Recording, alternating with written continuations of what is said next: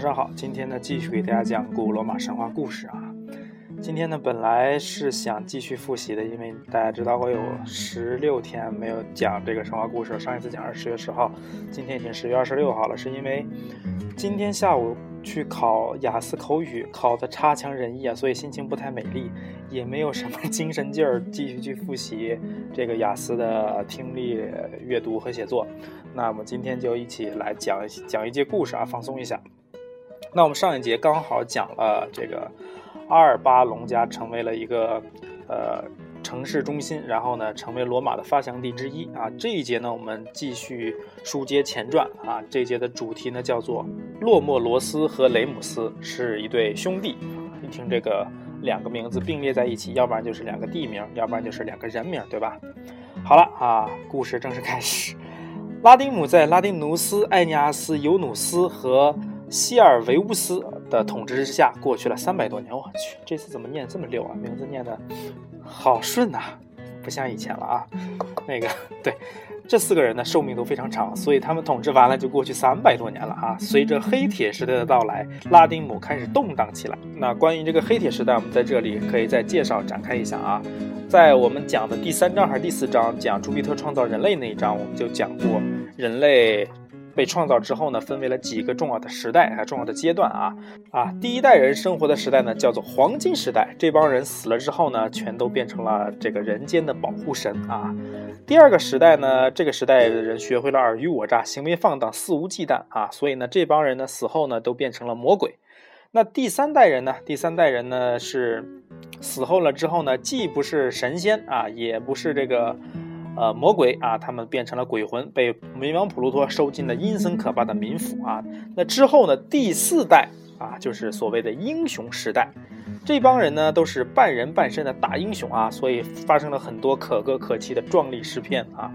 啊，我们之前讲的应该都属于这个英雄时代。然后呢，他们死了之后呢，朱庇特以他的仁慈把这帮人送到了极乐海岛啊，让他们在风景优美的大海里生活啊，不是海岛之生活，大海不就淹死了吗？在那里，他们似乎又回到了黄金时代啊，祥和安宁，没有战争，每个人都是幸福的使者啊。那英雄远去呢，这个时代啊，又。又急转直下，又变糟了啊！进入了黑铁时代，这代人呢是自身最大的祸害啊！亲骨肉之间都充满了矛盾，自相残杀；朋友人之间呢也不能坦诚相待，而是勾心斗角，连白发苍苍的老人都得不到怜悯和尊重啊！所以呢，他们彻底堕落，痛苦和罪孽围绕着他们，他们不再有欢乐和幸福，而是满心的忧虑和苦恼。所以呢，我我我感觉我们现在这个社会处于的时代，应该就是黑铁时代，是吧？好了，呃，直到黑铁时代到来了啊，光辉的往日往昔已经渐渐离我们远去了啊，拉丁姆开始动荡起来。那阿尔巴隆加现在的国王呢，叫做普罗卡斯啊，这普罗卡斯这岁数也不太行啊，比不上他的先辈，然后就挂了啊，然后留下了两个孩子啊，两个儿子，当然就是他们的继承人了。老大叫做努米图尔啊。努米图尔，老二叫做阿摩利乌斯。哈，为什么说这个努米图尔这个名字，这个感觉很搞笑呢？特别像东北话，有没有发现？东北话就是感觉这种搭配啊，什么那个五脊六兽啊，暴土扬灰呀，这个稀里马哈呀，叽里拐弯啊，他这个他这个叫努米图尔啊，鸡翅白脸啊，吐马长枪啊，鸡里赶蛋啊，类似于这样的啊，这个。不知道为什么这个押韵这个平仄特别像东北话啊，是吧？按照惯例呢，长子米努图尔啊，努努米图尔啊，继承了王位；次子阿莫利乌斯继承了大片的土地和财产。那阿莫利乌斯是一个贪得无厌人啊啊，贪得无厌的人啊。但是那个大哥呢，东北人努米努米图尔啊，这人比较实在，比较老实啊。而他这个弟弟就不这么回事了啊，弟弟可能也不是东北人啊，东北那那嘎都活雷文活雷锋啊，这弟弟有点像这个大坏蛋啊，他面对大片的土地和堆积如山的财产啊，他都不满足啊，这个贪心不足蛇吞象啊，人心不足他还想吞吞太阳啊，他不仅不满足呢，还觊觎他哥哥的王位，为此呢，他使用了诡计和暴力，发成了一场。发动了一场宫廷政变啊啊！他的哥哥老实人啊，东北人镇不住场面，就被他给干掉了啊！推翻了努米图尔啊啊！现在这个努米图尔成了孤家寡人啊，破马长枪了啊啊！名字起的不太好，但是呢，阿摩利乌斯并没有胆量杀死哥哥，而是把他流放到一片幽静的树林里，让他过着生不如死的生活啊。这个弟弟说他仁慈呢，还是说他没胆量呢？干坏事都畏首畏尾啊，为什么不斩草除根呢？呃，可能还有一丝怜悯吧啊，想的是他们小时候一起生活过的快乐时光，然后。下不了这个手哈，登上王位的阿摩利乌斯如坐针毡啊，自己肯定如坐针毡了。你这大仇人被你给放出去了，现在呃，随时可能会来报复嘛。他所以他特别害怕哥哥的后辈前来报复。于是呢，他想怎么着呢？虽然我当时下不了手，杀不了哥，但是我哥哥的后代不能让他们留着，是吧？我哥哥都那样了，东北人都比较老实啊，不可能来报复我。我这个我是了了解他的，但是他孩子不一定啊，是吧？所以，他残忍地杀死了哥哥的亲儿子，并让哥哥的女儿瑞亚西尔维亚当祭司啊，一共就是一个儿子一个女儿啊。当这个儿子的啊，就直接杀掉啊。这个女儿呢，也不能让她留有后代啊。虽然我不杀女人吧，是吧？但是这个女人也有可能给我带来灾害。于是呢，他要瑞亚西尔维亚去当祭司，而且要他永世。啊，立誓永不生儿育女啊！这个当祭司，我们知道啊，基本上都是处女，跟那个天主教的修女一样，是不能结婚的。看我们那个《倚天屠龙记》的小昭是吧？最后成了波斯那个什么拜火教的圣女啊，所以这辈子也不可能跟张无忌哥哥在一起了，也也挺悲伤的啊。在阿摩利乌斯的迫害之下呢，瑞亚西尔维亚终日终日跟其他处女。看护着维斯太庙里的圣火，哈，大多数时间她都是眼睛盯呆呆的盯着圣火，悲伤的想起自己及族人的遭遇啊，我们的这么悲催啊，本来是个公主啊，现在却落得如此的下场啊，时不时的追忆过气的荣光啊，有可能还读一读《红楼梦》，估计读到那一段应该也挺有感触的，是吧？什么什么陋室空堂，当年护满床，衰草枯杨，曾为歌舞场。蛛丝结满雕梁，绿纱今又蓬忽在蓬窗上啊！说什么脂正浓，粉正香，如何两鬓又成霜？昨日黄土楼图送白骨，今宵红纱帐里卧鸳鸯啊，是吧？这个训有方啊，保不定日后做强梁，自高粱谁成王，流落在烟花巷啊，是吧？这个时过境迁啊，到头来都是为他人做嫁衣裳啊，一一苦一曲悲伤的挽歌啊，顿时在心头升起。啊，哎，扯远了啊！反正他就是很难过，很难过，很难过啊！轻罗小扇扑流萤啊，就是很无聊的宫女啊，遥看牵牛织女星，一，对，说太多了。一个偶然的机会呢，这个。我们的圣女瑞亚西尔维亚呢，误闯了战神马尔斯的圣地啊！这家伙这就了不得了。你本来你去看圣庙的这个太庙的圣火就行了，让你看的是维斯泰庙，但是呢，你跑到马尔斯的圣圣地是干啥么？干啥么回事呢？我们知道马尔斯是一个比较好色的战神啊，他也把那个爱神维纳斯给那个叉叉了，是吧？那他到这里肯定就是羊入虎口啊，进了土匪窝了啊！那自己送来当压寨夫人的。于是呢，这个瑞亚希尔维亚顺利就做了马尔斯的新娘，并生下了两个男孩啊。由此可见，他有可能是预谋的，预谋走进来就是要生个神的孩子，让你们怎么办啊？当他抱着两个儿子骄傲地走进太庙时呢，遭遇了祭司长和其他女祭司的嘲笑啊！你们嘲笑无所谓啊，那个。我很骄傲，是吧？我终于有有儿子了，但是，而且我打破了这个诅咒，啊！你们今天对我的鄙视有多重啊？呃，什么？我能承受多大的诋毁，就能享受多大的荣光，是吧？今天你对我爱答不理，明天让你高攀不起啊！这个，呃，非常屌丝的励志成功学啊！这个女祭司把 瑞瑞亚西尔维亚带到了国王阿摩利乌斯那里，面对曾经的侄女。阿摩利乌斯最关心的不是他的丑闻啊，肯定不关心，又不是我儿子。反正你爸爸也被我弄掉了，你哥被我杀了，我对你没什么情感。但是你居然生了两个儿子出来啊，而是怕这对尚在襁褓之中的兄弟将来会来夺取他的王位啊。他们正是合法的王位继承人啊，是吧？这跟我们中国不一样，我们中国通常讲都是这个男性才能呃生下的直系后裔才能作为继承人，是吧？没有说哪个公主、郡主生下个孩子，这个外系的血亲能当这个国家的领袖的就比较少啊，一般都是父系血脉流传下来那个外染色体，有那个玩意儿的人才能继续 当那个呃皇帝啊。那个你这个外孙子，这这这有点远是吧？但是呢，这个阿阿摩利乌斯呢，他是个西方人，是吧？他就想到哦，这个能能继承我的王位，这可咋整呢？难道我要与神作对吗？啊，阿莫利乌斯马上又否定了自己愚蠢的想法。我不行啊，这他们是神的孩子，我也不能杀他们呀。我怎么能与神作对呢？不过，啊，我们这个维斯塔真女的法律呢，完全就可以把他们全都处死吧？这是吧？这个虽然这个我不敢得罪神，但是这是法律啊，这个法大于天。嗯。当时就这么先进的法律思想吗？我不知道啊。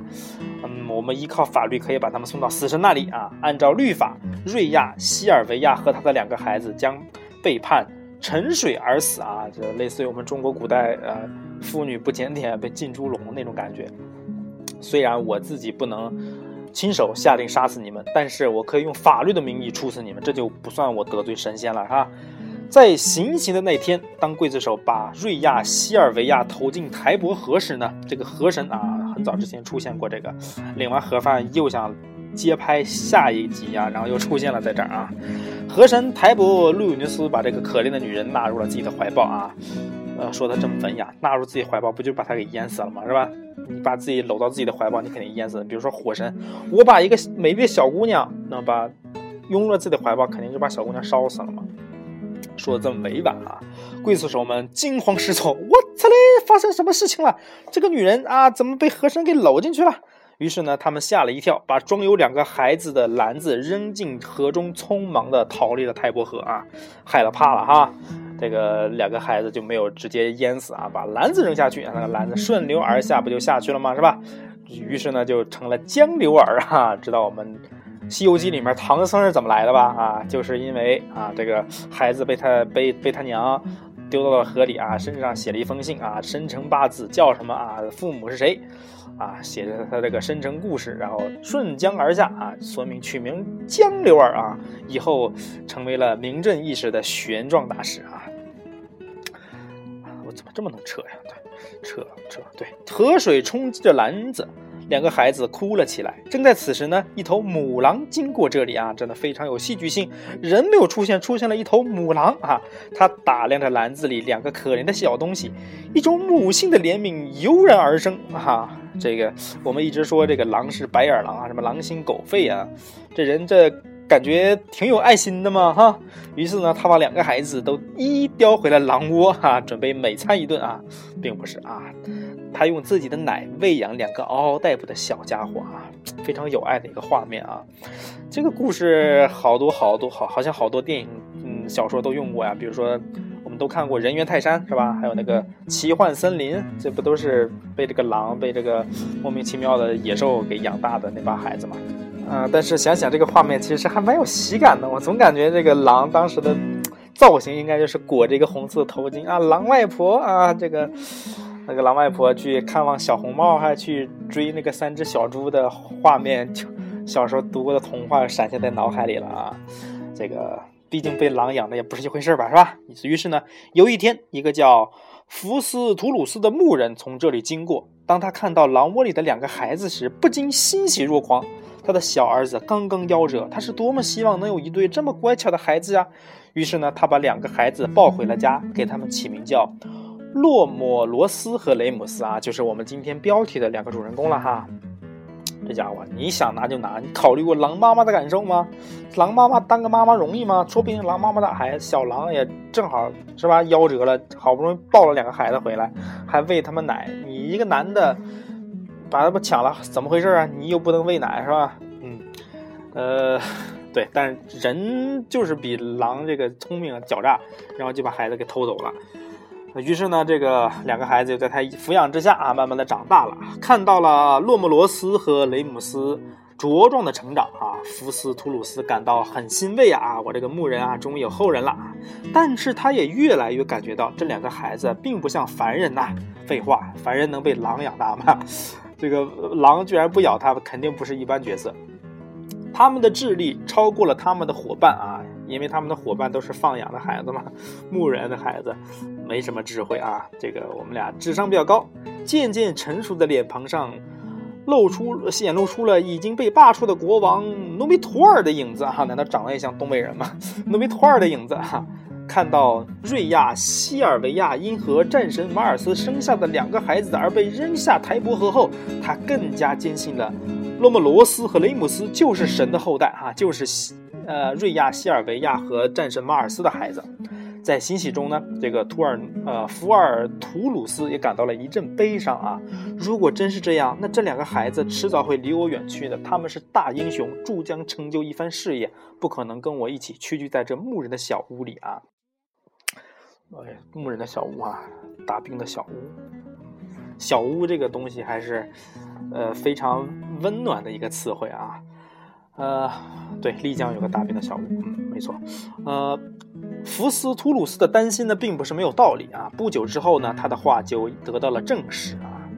由于有着健壮的体魄，每次因与因放牧与其他牧人发生争执时呢，洛莫罗斯和雷姆斯都会取得胜利啊。体格健壮又聪明，这不赢谁赢啊？天生就是领袖的料啊！这种胜利对于拉文丁山上的牧羊人来说是极大的侮辱。于是呢，牧羊人决定在卢坡卡利恩节上好好的惩罚一下这两兄弟啊。你为什么样样都比我们强？我们我们看不惯，我们就要教训你！哼！啊，卢坡卡利恩节很快就到了哈，年轻人披着狼皮，载歌载舞的进行狂欢啊，这有点像我们的中秋节嘛，庆祝丰收，庆祈祷来年再次丰收。他们还要围着帕拉丁山赛跑。当然呢，洛莫罗斯和雷姆斯两兄弟肯定又是这次跑步赛的冠军喽！啊。这也是牧羊人早已料到的，所以呢，牧羊人计划趁机向两兄弟发动攻击啊！人家比你强，就这么看不惯啊？有个领袖不挺好的吗？为什么非要枪打出头鸟呢？越是穷困落后的地方，越容易产生这种野蛮和暴行吗？嗯，呃，对，继续下面的故事。人们把祭供的牺牲摆放整齐，点燃火焰。在熊熊的烈火中，全部贡品被天上的众神取走，人们欢呼着，祈祷着来年风调雨顺。人们做着各种扮相，欢笑声、呼喊声、音乐声混成一片，好不热闹。一听这音乐，我就有点不爽啊，因为今天。呃，雅思口语考试题目就是说啊，你，呃，最喜欢的音乐流派是什么之类巴拉巴拉的。我操，完全没有准备啊。然后，呃，巴拉巴拉，我也扯了一顿，我也不知道我自己说的是什么啊，所以不知道成绩是什么样的啊。周末继续考笔试，看看样子，谁知道呢？就就就那么将就着上吧啊。赛跑 很快就拉开了战事。洛姆罗斯和雷姆斯像一阵旋风一样驰骋在跑道上，很快把其他人甩在了身后。但他们根本没有想到，一群牧羊人正躲在前面不远处的灌木丛中伺机进行攻击啊！这个这个躲在灌木丛中的，就这个什么德玛西亚什么的啊，有点像这个打野躲在丛林里的人啊，非常卑鄙的一种战术。时机已到，呃。牧羊人从灌木丛中窜到了跑道中央啊！敌方英雄出现了啊！敌方英雄出现了！哎呀，放大招了要啊！莫洛摩斯和雷姆斯被眼前发生的一切惊呆了啊！本来我想安静的打野，突然出现几个人是什么鬼？尽管他们奋勇反击，但雷姆斯还是被制服了。洛莫罗斯则逃离了危险啊，放弃了自己的弟弟跑回去了哈！这当哥哥的也不咋地，看来这个兄弟关系以后肯定是个问题。在逃回家的途中呢？洛莫罗斯遇到了福福斯图鲁斯啊，他这个养父啊，父亲，刚才在跑步的时候，这个雷姆斯被埋伏在路边的阿文蒂斯套牧羊人抓住了。我怀疑那些人会杀死雷姆斯的，可咋整啊，老爹？洛莫罗斯向福斯图鲁斯讲述着刚才的遭遇，并建议用武力拯救雷姆斯。哦，我的孩儿，你让我去给他们解释一下吧。如果那些阿稳定人知道你们的盛世，他一定会顶礼膜拜的。我不需要再向你隐瞒了，你们的母亲是瑞亚西尔维亚，你们的父亲是战神马尔斯，而你们的外祖父则是阿尔巴隆嘎合法的但一拔但一是被拔除的国王努米托尔啊。这个牧羊人的汉语说的不太好啊，所以这个味儿啊。福斯图鲁斯脸上浮现出对神和君主的敬意。的崇敬啊，然后这个我觉得莫洛摩斯这个智商也不太够，他也没有接着问啊，那老爹你是怎么知道这些事情的啊？图尔福尔图鲁鲁斯只能说啊，我猜的啊，这我猜就猜这么准啊，细节都猜这么准，就是这么自信啊。估计如果他真的说他是猜的，洛莫罗斯也就晕倒啊。你是说我们是战神马尔斯的儿子，且是这个国家的合法继承人吗？洛姆罗斯似乎有点接受不了这个事实。Oh shit！What happened？原来我们是官二代，我们是王二代啊！我们要继承这个国家，太牛逼了！原来我们不是穷二代啊！是啊，所以你们不用担心雷姆斯的安危，神会保护他的。为了安慰洛姆罗斯啊，福斯图鲁斯带着他来到了阿文丁山，建议那些牧羊人呢不要闹了啊！你们知道伤害自你们正要伤害的人是谁吗？啊，这些牧羊人呢正正在不知如何处置雷姆斯啊，然后呢，这个。福斯图鲁斯这个牧羊人呢，就建议他们去找被流放的国王米努托尔，以证实两兄弟的身份啊。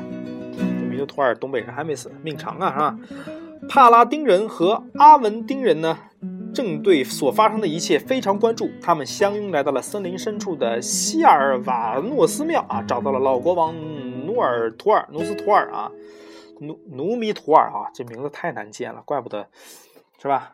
被罢黜，你这么难念的名字，臣向您祷告、向您祈祷、向您祝福的时候，都不太不太好念你的名字。全国家的人都这么费劲，你就不能改个好念点的名字吗？是吧？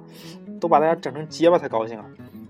努米图尔一眼就看出了眼前两个英俊青年就是自己的继承人，因为他俩的脸庞、身躯和年轻时的自己如出一辙。这有点扯淡了啊！你的外孙子。怎么跟你如出一辙呢？你外孙子应该像他爹呀，应该像战神马尔斯啊，是吧？啊，但是这个老人估计在森林里很久了，非常想有一个两个亲人，然后就说：“哦，这两个小伙子就是朕的亲外孙呐，你们一定要好好待他啊。”于是呢，这两个小伙子啊，被捡来的小伙子一下子有了身份啊，还是一个身份高贵的人，了解了自己的身世。洛莫罗斯和雷姆斯当即立下誓言。我们要进攻阿尔巴隆家，为母亲报仇。在兄弟的带领下，那些早已痛恨阿摩利乌斯的人们纷纷拿起武器，向阿尔巴隆家进发。在与国王军队进行激战中呢，阿摩利乌斯被洛莫罗斯所杀。啊，这个放羊的战战斗力还是挺强的，一下把他叔叔不，这应该是什么呀？他的一呃祖父的弟弟，这应该叫什么呀？二祖父。二二老爷，二二老爷给斩杀啊！群龙无首的国王军大败，米努托尔又重新登上了阿尔巴的王位啊！努米托尔，我去，原来不是这两个王子登上王位，原来是他的外祖父啊！努米托尔这个东北人又重新登上了王位了啊！原来是下一盘大棋啊！啊，都都说东北人实在，这也不是很实在吗？就利用两个健壮的小伙子，说自己说人家是自己的外孙，然后只是为了登上王位啊！这是真的是有点阴险的这个意思了啊！这个呃，所以我觉得这张故事可能还有一个别的名字，就叫《老爷复仇记》吧。好了，这一节故事到这里就结束了。呃，今天是二零一六年的十月二十六号，然后我刚才翻了一下，我第一次录古罗马神话故事是二零一五年的十月二十七号啊。差不多整整一年了，完了这故事也真的快完结了。下一期我们再讲罗马的建立，整个古罗马神话这一，这个这个就整个就完结了，对，收收收尾了，非常感动啊！我自己居然能录这么长时间，坚持这么久，也是我没有想到的。这一年呢，也发生了很多的事情，啊，感谢大家一路以来的陪伴和支持。啊，录这么烂，都有这么多人听，我真的挺欣慰的啊！现在去看我们，在这个荔枝。呃，这个网易云什么，呃，苹果的 Podstar、Pod Podcast 啊，好几千人在听这个节目，是我没有意想不到的啊，是我没有意想到的。对我今天怎么回事？这个说话有点大结巴，可能这两天练这个口语啊，讲英语讲的舌头都捋不直了。那废话不多讲了，我们最后还是按照惯例献上一首歌吧。这首歌的名字呢叫做《活着》啊。人人人生有什么意义呢？人生就是活着嘛啊！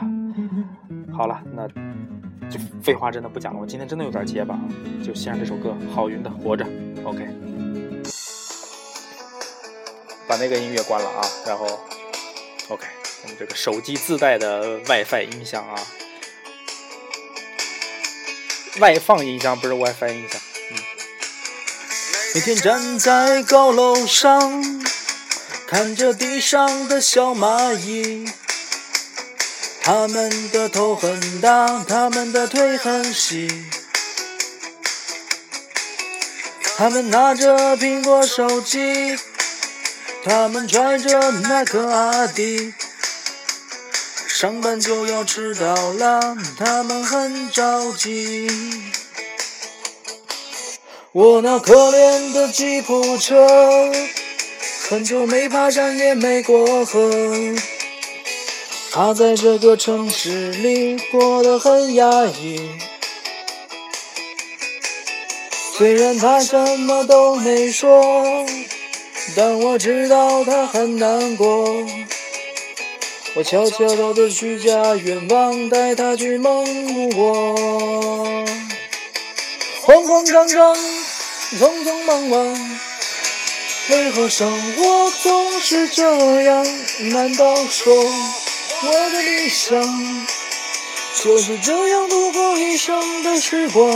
不卑不亢，不慌不忙。也许生活应该这样？难道说？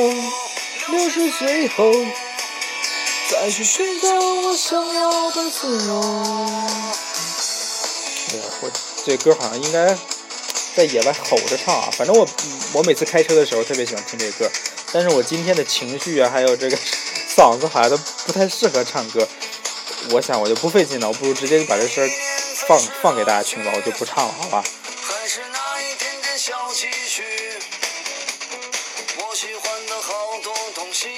是买不起，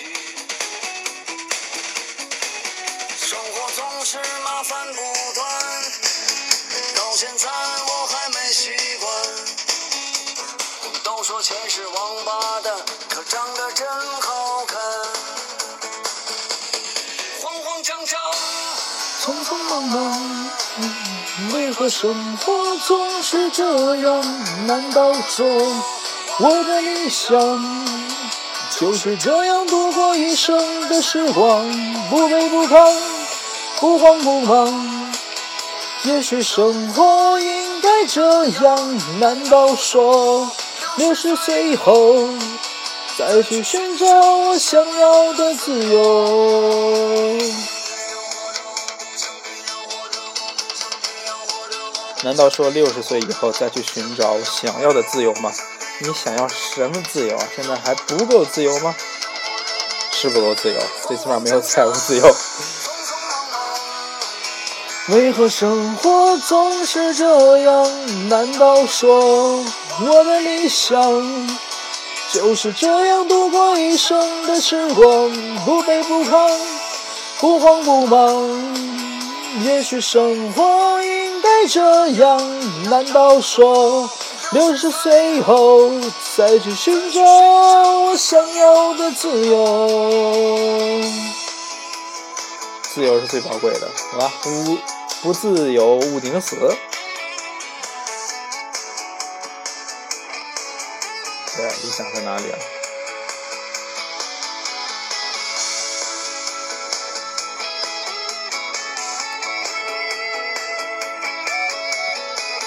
很多人二十五岁就死了，直到七十五岁才埋进土里吗？人要知足足而长乐，可万事都一笑而过，还有什么意思呢？可万事都一笑而过，还有什么意思呢？